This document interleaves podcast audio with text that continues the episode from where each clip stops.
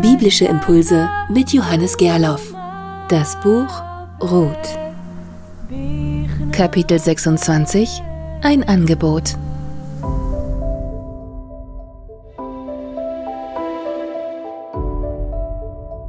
Da wandte sich Boas an Ruth und sagte, hör gut zu, meine Tochter.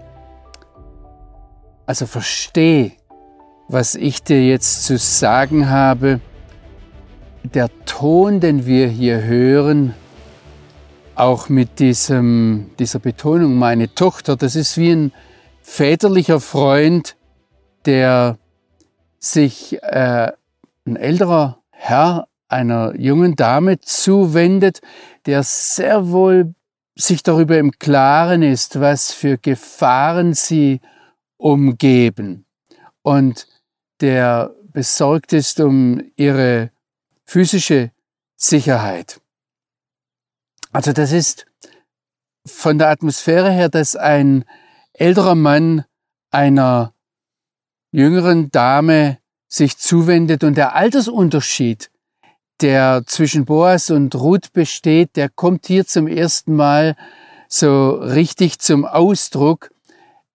Das ist übrigens eine Frage, die Bibelausleger bewegt hat durch die Jahrhunderte hindurch. Wie groß war der Altersunterschied zwischen den beiden? Ein deutscher Bibelausleger, den ich jetzt vor Augen habe, der sagt, es waren ungefähr 15 Jahre. Ich würde Ihnen das am liebsten als, als Hausaufgabe mitgeben, einmal die Buchrolle Ruth darauf hinzu durchzulesen. Für jetzt behalten wir diese Frage nach dem Altersunterschied zwischen Boas und Ruth einfach mal im Hinterkopf und nehmen diese Frage mit. Es ist also ein väterlicher Freund, der sich hier einer jungen Frau zuwendet und sagt, hör gut zu, geh nicht auf einem anderen Feld zu sammeln, geh auch nicht von hier woanders hin, um das zu suchen, was du brauchst. Die jüdischen Schriftausleger hören hier gleich mit, geh nicht zu anderen Göttern. Geh nicht dorthin, wo du jemand anderen anbetest und jemand anderes für dich sorgt. Ein Ausleger verbindet das mit 2. Mose 15, Vers 2 mit dem Lobgesang, mit dem Lied des Mose. Und dort heißt es, meine Stärke und mein Lobgesang ist der Herr. Er wurde mir zum Heil. Das ist mein Gott, ihn will ich preisen. Er ist der Gott meines Vaters, ihn will ich erheben. Also wir, wir hören hier in diesen Worten, wo, ein, wo der Boas, ein älterer Herr, sich an die junge Ruth wendet und sagt, geh nicht irgendwo anders hin. Diesen, diesen ganzen biblischen Gehalt hören wir damit. Und jetzt sagt der Boas zu Ruth, sondern halte dich nahe zu meinen Mädchen. Für die Rabbiner ist das dann gleich, äh, geh nicht den Ungerechten nach, meine Mädchen, das sind die Gerechten. Ähm, was uns jetzt hier wichtig ist, ist dieser Ausschließlichkeitsanspruch, dieser Absolutheitsanspruch, dieser Anspruch auf Exklusivität, der durch die ganze Bibel hindurch beim Gott Israels immer wieder auftaucht. Das ist typisch für diesen Gott, der sich durch das Volk Israel offenbart. Und es ist etwas, was in Spannung steht zu dem, wie wir diese Welt gerne hätten, dass man mal dorthin geht, mal dorthin geht und mal hier, mal dort. Ähm, das Beste natürlich immer mitnimmt, aber unterschiedliches ausprobiert. Der Gott Israels sagt nein, nur hier. Deine Augen sollen auf das Feld gerichtet sein, das man aberntet. Geh hinter ihnen her. Was der Boas hier klar macht, ist mit diesem Ausschließlichkeitsanspruch, mit diesem Anspruch auf Exklusivität, da kommt jetzt auch mit, dass ich dann für dich sorgen werde. Also dieser Exklusivitätsanspruch, der garantiert gleichzeitig die Existenz und das Wohlbefinden für die Ruth. Diese Zusammengehörigkeit von Ausschließlichkeit, Exklusivität und Verantwortung begegnet uns immer wieder in der Bibel.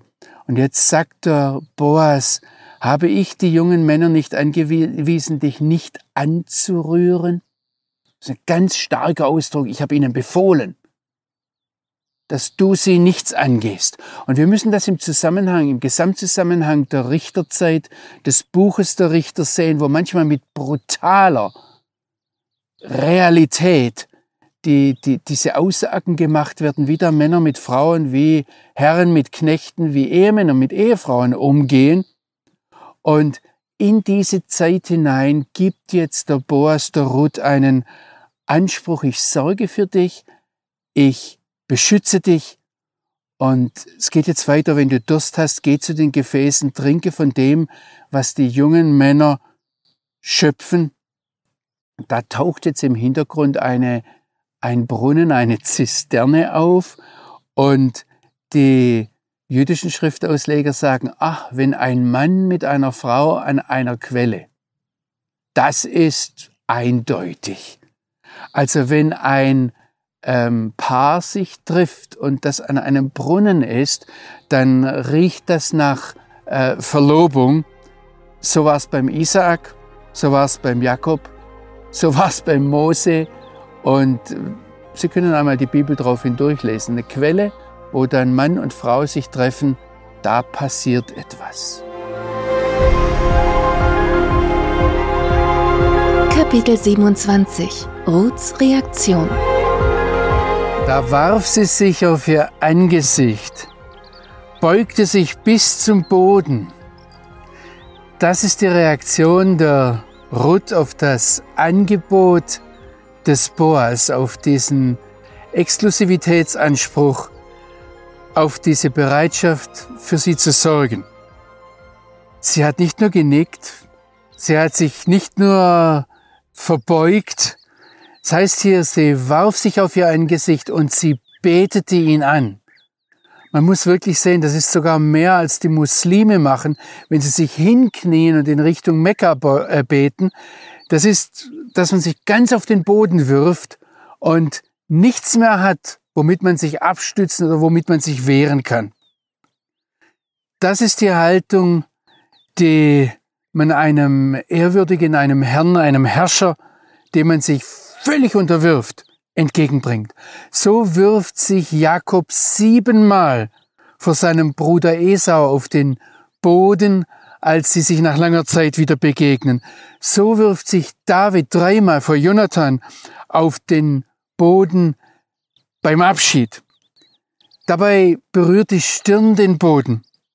Und es ist, es ist die absolut niedrigste Position, die ein Mensch einnehmen kann, in dem überhaupt kein Anspruch mehr zum Ausdruck kommt. Das ist der Unterschied zwischen Boas und Ruth das zeigt Ruth hier ganz deutlich. Und was wir hier sehen müssen, ist ein Unterschied auch zwischen Ruth und Naomi. Und in der Beziehung zwischen Boas und Ruth und Boas und Naomi. Also, Naomi hat sich auf diese Weise, soweit wir das wissen, niemals vor Boas verbeugt. Und wenn später Boas zum Erlöser wird für beide, für Ruth wie Naomi, dann müssen wir sehen, dass er gegenüber der Ruth eine Pflicht erfüllt, das tut, was er nach der Tradition, nach der Bibel auch hätte tun sollen, während Naomi Ruth gegenüber ist all sein Handeln absolute Gnade. Das ist übrigens etwas, und wir haben das ja ständig vor Augen, dass die Ruth für uns Nichtjuden steht und Naomi für das jüdische Volk, das ist etwas, was der Apostel Paulus in Römerbrief auf den Punkt bringt, wenn er sagt, der Messias ist zum Diener der Beschneidung geworden, um der Wahrhaftigkeit Gottes willen und um die Verheißungen der Väter zu bestätigen. Das heißt, er hat hier eine, ich sage es jetzt einmal so, eine Pflicht erfüllt, während die nichtjüdischen Völker, führt Paulus fort, den einen wahren, lebendigen Gott loben sollen, um seiner Barmherzigkeit willen. Ruth ist erstaunt, wie Boas sie behandelt. Und sie sagt dann, warum habe ich Gnade in deinen Augen gefunden, dass du mich überhaupt beachtest, dass du mich anerkennst. Ich bin doch nur eine Nochria steht da, eine Fremde.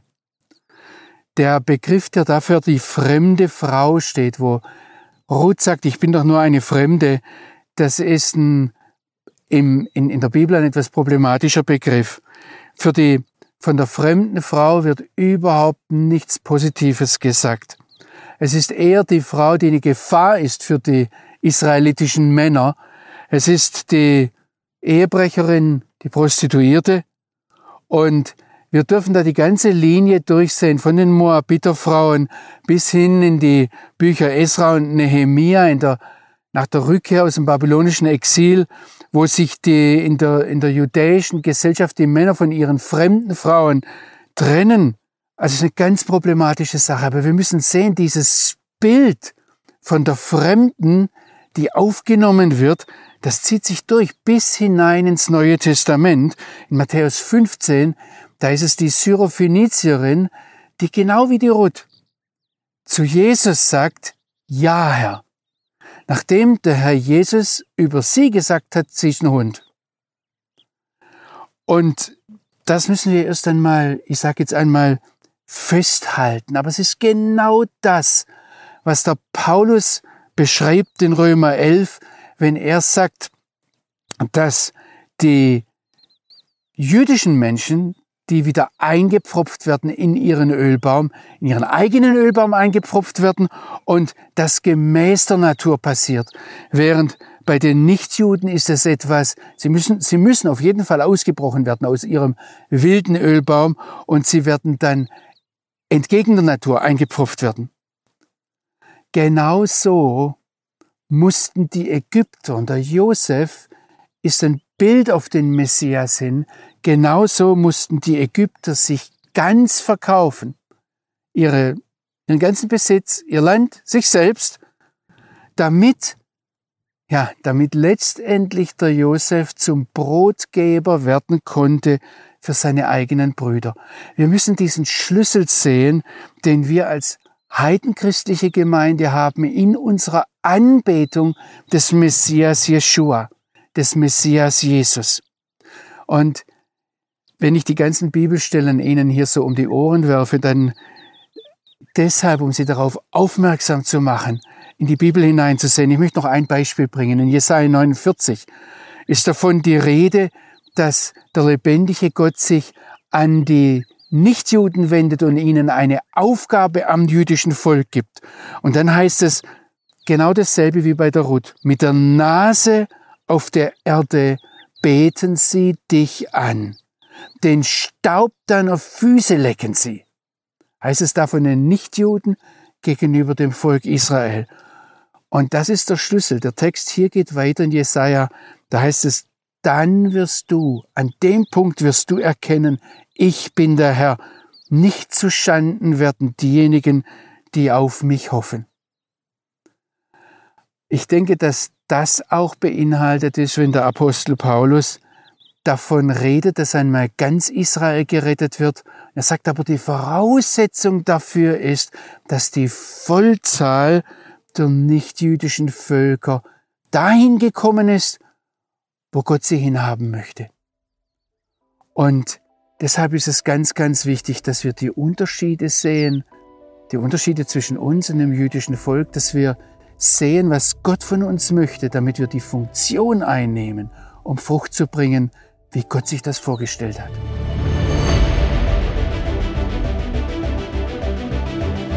Kapitel 28 Boas Perspektive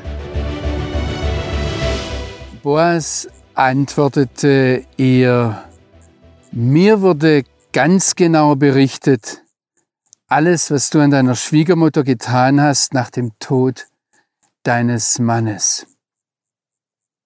Also die Ruth hatte sich vor Boas niedergeworfen, hatte gesagt, mal, ich bin gar nichts vor dir.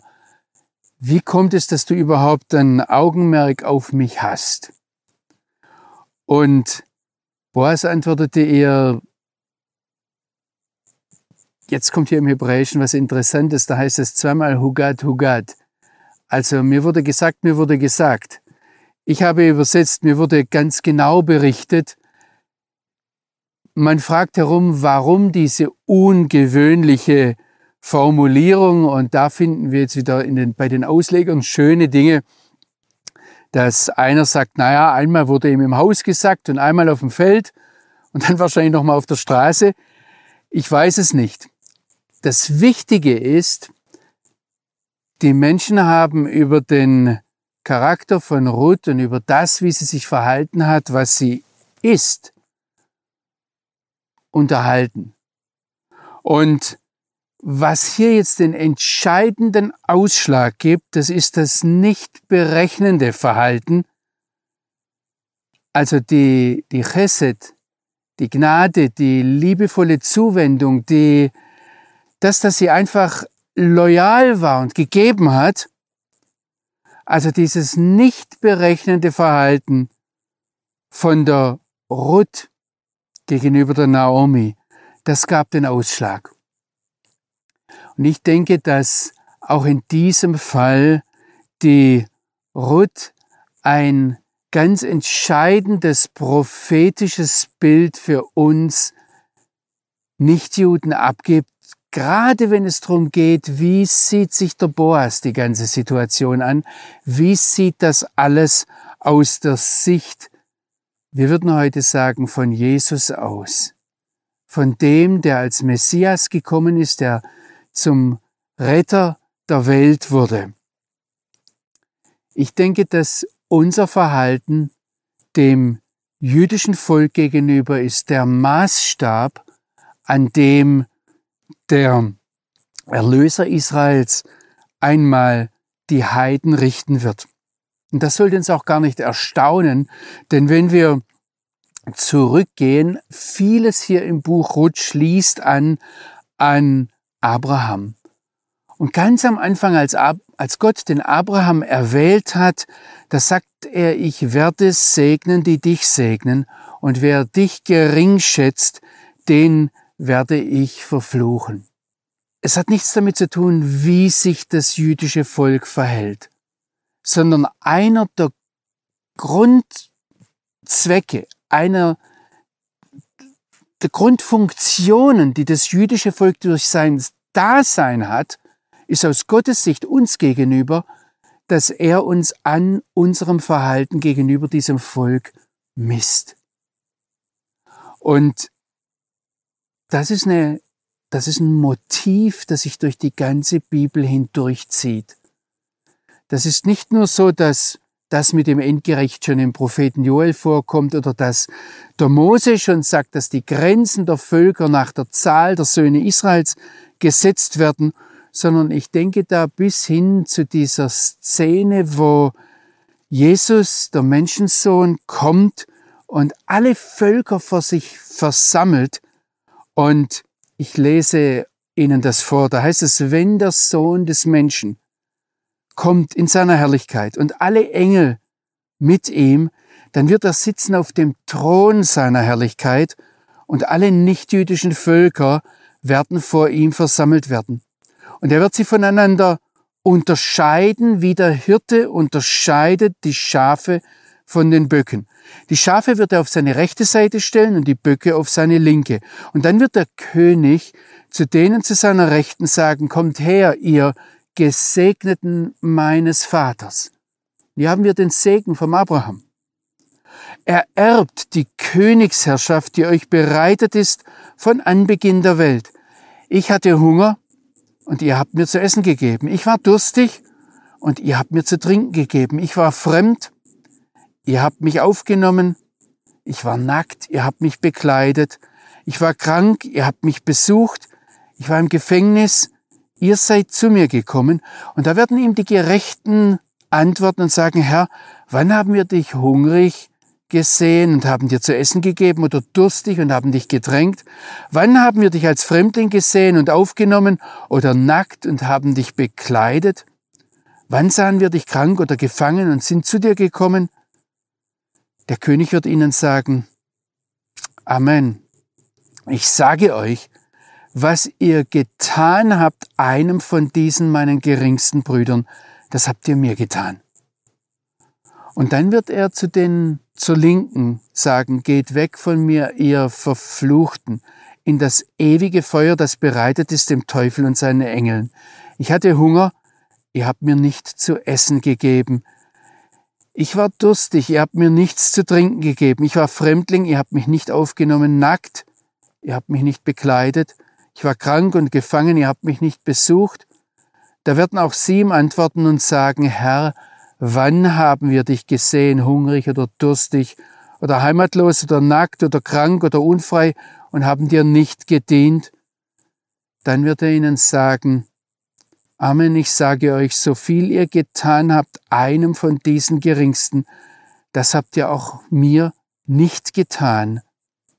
Was ihr den Geringsten nicht getan habt, habt ihr mir nicht getan.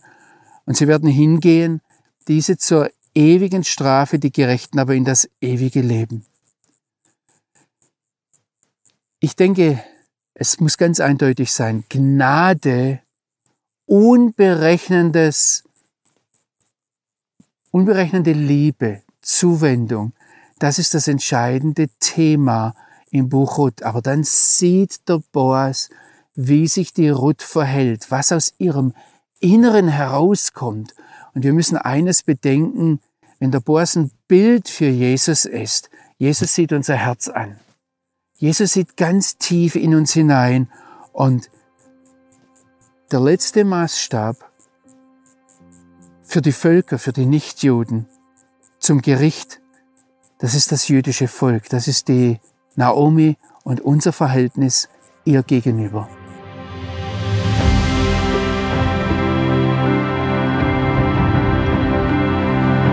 Kapitel 29 Die Parallele mit Abraham Boas und Ruth sind einander zum ersten Mal begegnet. Und die Situation von Ruth ist eindeutig sehr herausfordernd. Boas bietet ihr jetzt in dieser Situation Schutz und eine Möglichkeit, ihren Lebensunterhalt zu verdienen.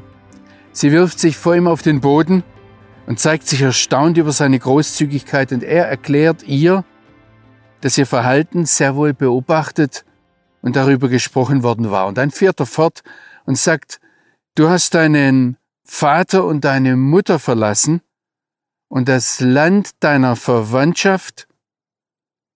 Du bist zu einem Volk gegangen, das du zuvor nicht gekannt hast. Es ist jetzt interessant festzustellen, dass zunächst einmal dieses Vater und Mutter verlassen kommt nur noch an einer anderen Stelle vor und das ist in 1. Mose 2, Vers 24, wo dass vom Menschen gesagt wird, dass er seinen Vater und seine Mutter verlassen wird. Aber es gibt ja noch eine andere Parallele, die viel herausstechender ist, viel auffallender ist. Und das ist die Parallele zu Abraham. Und die Midrashim, die jüdischen antiken Ausleger, die verweisen darauf, dass das, was Ruth hier gemacht hat oder was Boas beobachtet hat, was Ruth gemacht hat, ist genau das, was zusammengefasst ist in diesem kurzen Befehl, wenn Gott zu Abraham sagt, komm, geh mit mir. Lechlecha. Das Handeln von Ruth, dass sie ihre Mutter, ihren Vater, ihr Geburtsland verlässt und zu einem Volk geht, das sie vorher nicht gekannt hat, das entspricht genau dem, der das Haupt aller Väter ist, der der erste von denen ist, der Midrash sagt der erste der Konvertiten, aber wir würden vielleicht sagen der erste der wirklichen Nachfolger Gottes. Was Ruth tut, das entspricht dem, was Abraham getan hat. Und interessant ist auch, dass dieses Land deiner Verwandtschaft sehr selten vorkommt. Es kommt dreimal in der Vätergeschichte vor und dann hier, also zweimal bei Abraham und einmal bei Jakob und dann bei Ruth.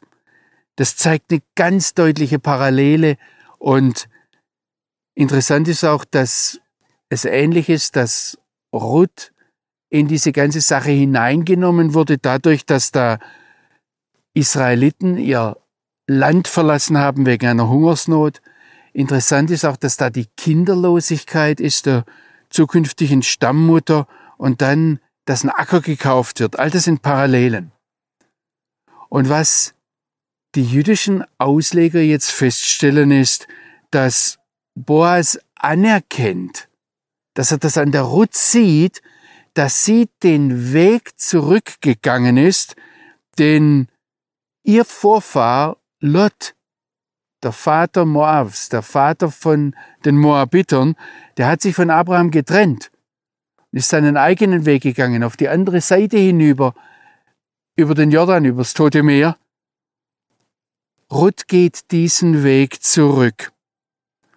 Und das Interessante ist, dass wenn wir im Rückblick jetzt auf das Gesamte sehen, dass Gott das irgendwo gebraucht hat, diese beiden Eigenschaften der Abrahams Nachfahren und der Lots Nachfahren, um dann das Ganze zielt ja hin auf den Sinai-Bund und dann auf den David-Bund.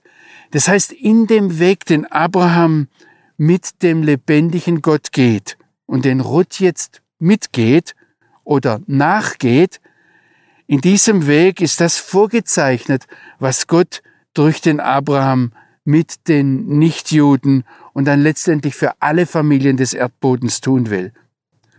Was Gott durch die Ruth mit der Naomi tun möchte, was Gott mit dem Volk Israel, der Naomi, mit den Völkern tun möchte und letztendlich mit dem ganzen Universum. Wenn ich das im Neuen Testament ganz kurz zusammenpacken möchte, dann habe ich das in Römer 4, wo vom Vater des Glaubens die Rede ist und gesagt wird, dass Abraham dieser Vater des Glaubens ist, der uns vorgelebt hat, was wir leben sollen. Also diese Parallele zwischen Ruth und Abraham, die ist letztendlich ein, ein kleiner Teil der Erfüllung der Segensverheißung, die Gott dem Abraham gegeben hat, dass er gesagt hat, in dir sollen alle Familien des Erdbodens gesegnet werden. Kapitel 30 Ruth und der Gott Israels. Der Herr wird dir dein Tun vergelten, vollkommener Lohn möge dir zukommen vom Herrn, dem Gott Israels, zu dem du gekommen bist, um unter seinen Flügeln Zuflucht zu suchen. Diese Worte vergelten, vollendet, hängen im Hebräischen alle mit dem Wort Shalom, Frieden zusammen. Also, wenn der Boas hier sagt, der Herr wird dir dein Tun vergelten, sagt er Jeshalem, er wird dir bezahlen. Und vollkommener Lohn, das ist äh, Maskurtech Shlema, das hängt auch mit Shalom zusammen. Es geht darum, dass etwas vollkommen, etwas heil, etwas gesund, etwas erfüllt wird. Und wenn wir jetzt dieses Wort Lohn noch einmal ansehen, dann haben wir wieder, Sie erinnern sich an das letzte Mal, wieder diese Verbindung zum Abraham, wo in 1. Mose 15 ganz am Anfang gesagt wird, fürchte dich nicht, Abraham, ich bin dein Schild und dein sehr großer Lohn. Auch da ist wieder eine Parallele da, dass Gott dann diesen Lohn oder diese ganze Situation vollkommen macht durch ein Kind, ist wieder etwas Ähnliches. Aber was jetzt Boas zu Ruth sagt, er sagt, der Herr, nicht Naomi, an der du all das getan hast, sondern der Herr bezahle dir deine Tat. Und das ist wie beim Abraham Ganz genauso, dass der Abraham ausgerichtet sein musste auf den Herrn und von ihm alles zu erwarten hatte. Wenn wir diese Parallele noch einmal weiterziehen, dass Ruth für die nichtjüdischen Völker steht und Naomi für das jüdische Volk und es um unsere Beziehung geht, dann muss man hier ganz dick sagen, nicht deine Familie, nicht deine Armee, nicht deine Nachkommen, nicht deine Genialität in der Kriegführung oder deine Verschlagenheit, nicht die ideale Lage deines Landes an der Grenze so zwischen babylonischem und ägyptischem Machtbereich, nicht die Familien oder Völker, die durch dich Segen erfahren sollen.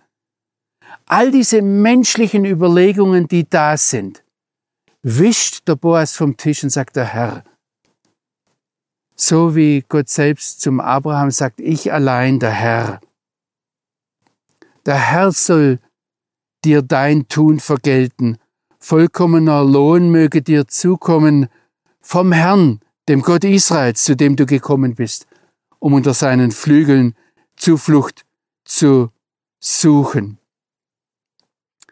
Wenn es in den vergangenen Jahren christliche Freunde Israels gegeben hat, und ich muss das hier ansprechen, die Israel damit bedroht haben, dem jüdischen Volk gesagt haben, wenn ihr so oder so wählt oder wenn ihr das oder das tut, dann werdet ihr die christliche Unterstützung verlieren.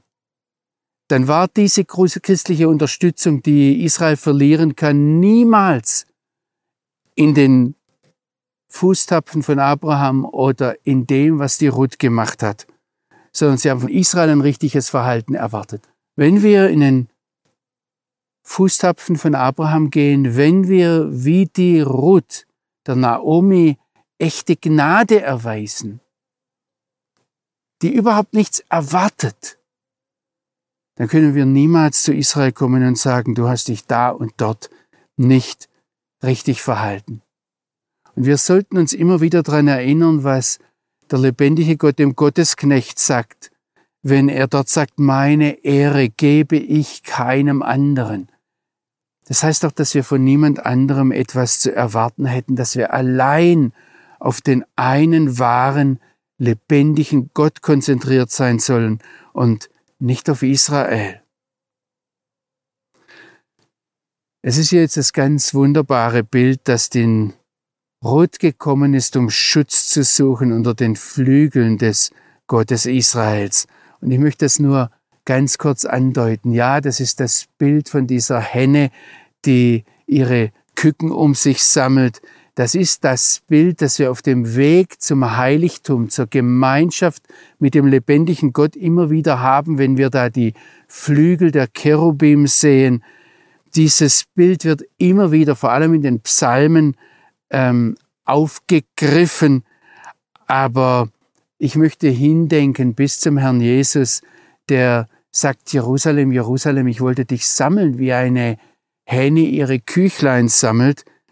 Die Frage ist wirklich, wo wir unsere Zuflucht, unsere Sicherheit suchen, ob wir das in Versicherungen suchen, in einem Rechtssystem, im Verhalten von anderen Menschen oder bei diesem einen wahren lebendigen Gott.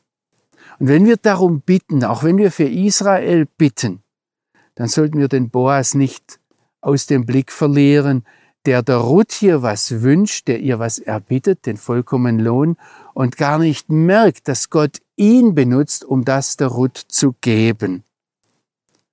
Aber was mich hier vor allem interessiert, ja, ich, ich sehe immer wieder auf das, was Menschen zu tun haben und natürlich frage ich, Herr, wo willst du von mir ein gehorsames Herz? Aber das Bild, das über allem steht, das Thema, das über allem steht, ist die Gnade. Und wir sollten das nie vergessen. Wenn ich tatsächlich aus der Gnade lebe und nicht aus falschen Erwartungen, dann weise ich durch alles, was ich bin und habe, immer nur auf den einen hin, aus dessen Gnade ich lebe.